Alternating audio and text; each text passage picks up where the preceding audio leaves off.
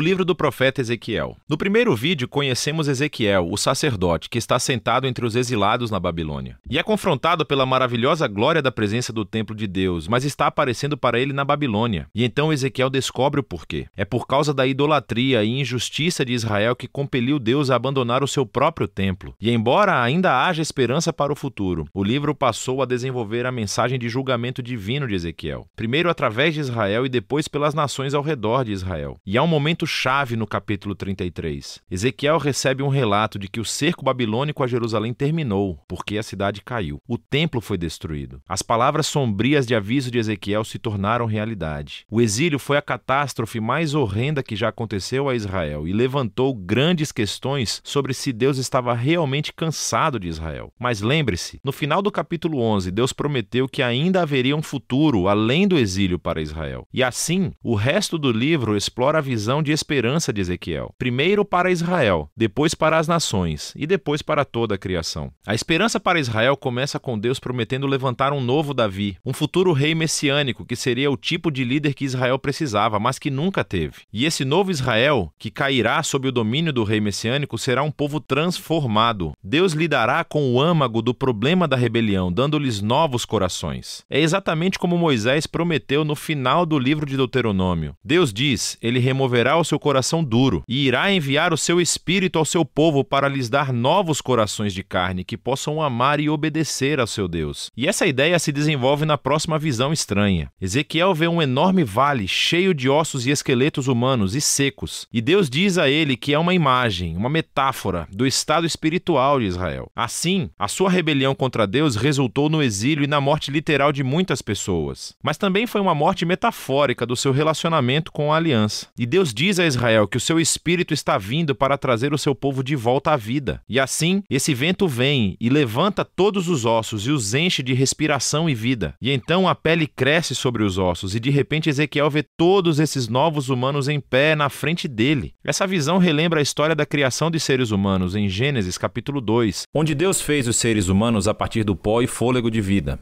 E assim, Israel e toda a humanidade se rebelaram, resultando em morte. A única esperança é que Deus realize um novo ato de criação e crie novamente os humanos de tal maneira que eles possam verdadeiramente viver em um relacionamento de amor com Deus e uns com os outros. E assim, depois que Deus lida com o mal que está nos corações do seu próprio povo, algumas questões ainda permanecem sem solução. O que fazer com o mal que ainda está desenfreado entre as nações? E o que fazer com o futuro da morada de Deus no templo? E isso é o que as duas sessões finais do livro esclarecem. Primeiro vem os capítulos 38 e 39, e eles prometem a derrota final do mal entre as nações, que é personificado por um governante chamado Gog, da terra de Magog. Esse nome é derivado de uma genealogia de antigos reinos e terras do capítulo 10 de Gênesis e se refere a nações poderosas do passado distante. E assim, Ezequiel pega esse antigo nome bíblico como uma imagem de todo e qualquer reino violento. E descobrimos que Deus se alia a sete nações que vêm dos quatro cantos do mundo, o que claramente é uma imagem representando todas as nações. E isso também nos ajuda a entender por que Ezequiel descreve Gog com imagens que ele usou anteriormente no livro para descrever o rei de Tiro e o rei do Egito, o faraó. Para Ezequiel, Gog é uma amálgama das piores e mais violentas pessoas da Bíblia. Gog é o arquétipo da rebelião humana contra Deus. A história básica nesses capítulos é que Gog resiste ao plano de Deus para restaurar o seu povo. E assim como o faraó na história do Êxodo, Gog vem para destruir o povo. Mas Deus liberta a sua justiça em Gog e há uma enxurrada de cenas que não fazem muito sentido literário se você as ler em sequência. Porque primeiro, Gog e seus exércitos são consumidos por um tremor de terra, mas então eles são consumidos por fogo em dois momentos diferentes. E depois disso, Deus vem e ataca Gog e o seu exército nos campos onde eles ficam por meses. É claro que essas cenas estão cheias de símbolos e imagens. Ezequiel retirou toda a sua ferramenta poética aqui para descrever como Deus está determinado a finalmente derrotar o mal humano que arruinou o seu mundo. E é para que ele possa preparar o caminho para uma nova criação. E assim, uma vez que o mal é finalmente resolvido entre as nações, a última seção do livro descreve como a presença de Deus um dia retornará ao seu povo e o seu templo para trazer a restauração cósmica. E então Ezequiel tem uma visão longa e elaborada de um novo templo e uma nova cidade. Ele recebeu esse guia turístico celestial que mostra a complexidade do novo templo e é muito maior e mais majestoso do que o templo de Salomão. Há um novo altar, novos sacerdotes, todo um novo sistema de adoração. E depois dessa tour elaborada, a carruagem gloriosa do trono de Deus que ele viu na sua primeira visão volta e entra no templo. O significado dessas visões do templo tem sido uma fonte de debates desde muito tempo. Alguns leitores cristãos e judeus acreditam que essa visão um dia será cumprida literalmente e que esses capítulos oferecem as plantas reais do novo templo que será construído quando o Messias retornar e trouxer o reino de Deus. Mas muitos outros leitores judeus e cristãos pensam que essa visão, como todas as outras visões de Ezequiel, é cheia de simbolismos e elas descrevem a realidade da presença de Deus retornando ao seu povo no reino messiânico, mas não necessariamente da forma de um edifício. Qualquer que seja o ponto de vista, o importante importante é o fato de que Ezequiel nunca chama a cidade de Jerusalém. E os capítulos 47 e 48 nos mostram por quê. Ezequiel vê esse pequeno riacho derramando do limiar dos degraus do templo, e rapidamente se torna em um rio agitado e flui para fora do templo e da cidade, para o deserto, em um dos lugares mais desolados do mundo no planeta Terra, o Vale do Mar Morto. E então esse rio deixa para trás um rastro de árvores e de vida, e o Mar Morto se transforma em um mar vivo com plantas e animais. Todas essas imagens vêm do Jardim do Éden em Gênesis, capítulos 1 e 2. E vemos como a visão de Ezequiel é realmente cósmica. O plano de Deus sempre foi restaurar toda a humanidade, toda a criação de volta à sua presença, o que dá vida. E assim, o livro termina com o nome dessa cidade jardim. O Senhor está ali. E assim as visões de Ezequiel chegam ao fim, cheias de esperança, por um futuro novo. Novos seres humanos vivendo em um mundo novo, animado pelo Espírito de Deus que dá vida. É um mundo permeado pelo amor e pela justiça de Deus. E é disso que se trata o livro de Ezequiel.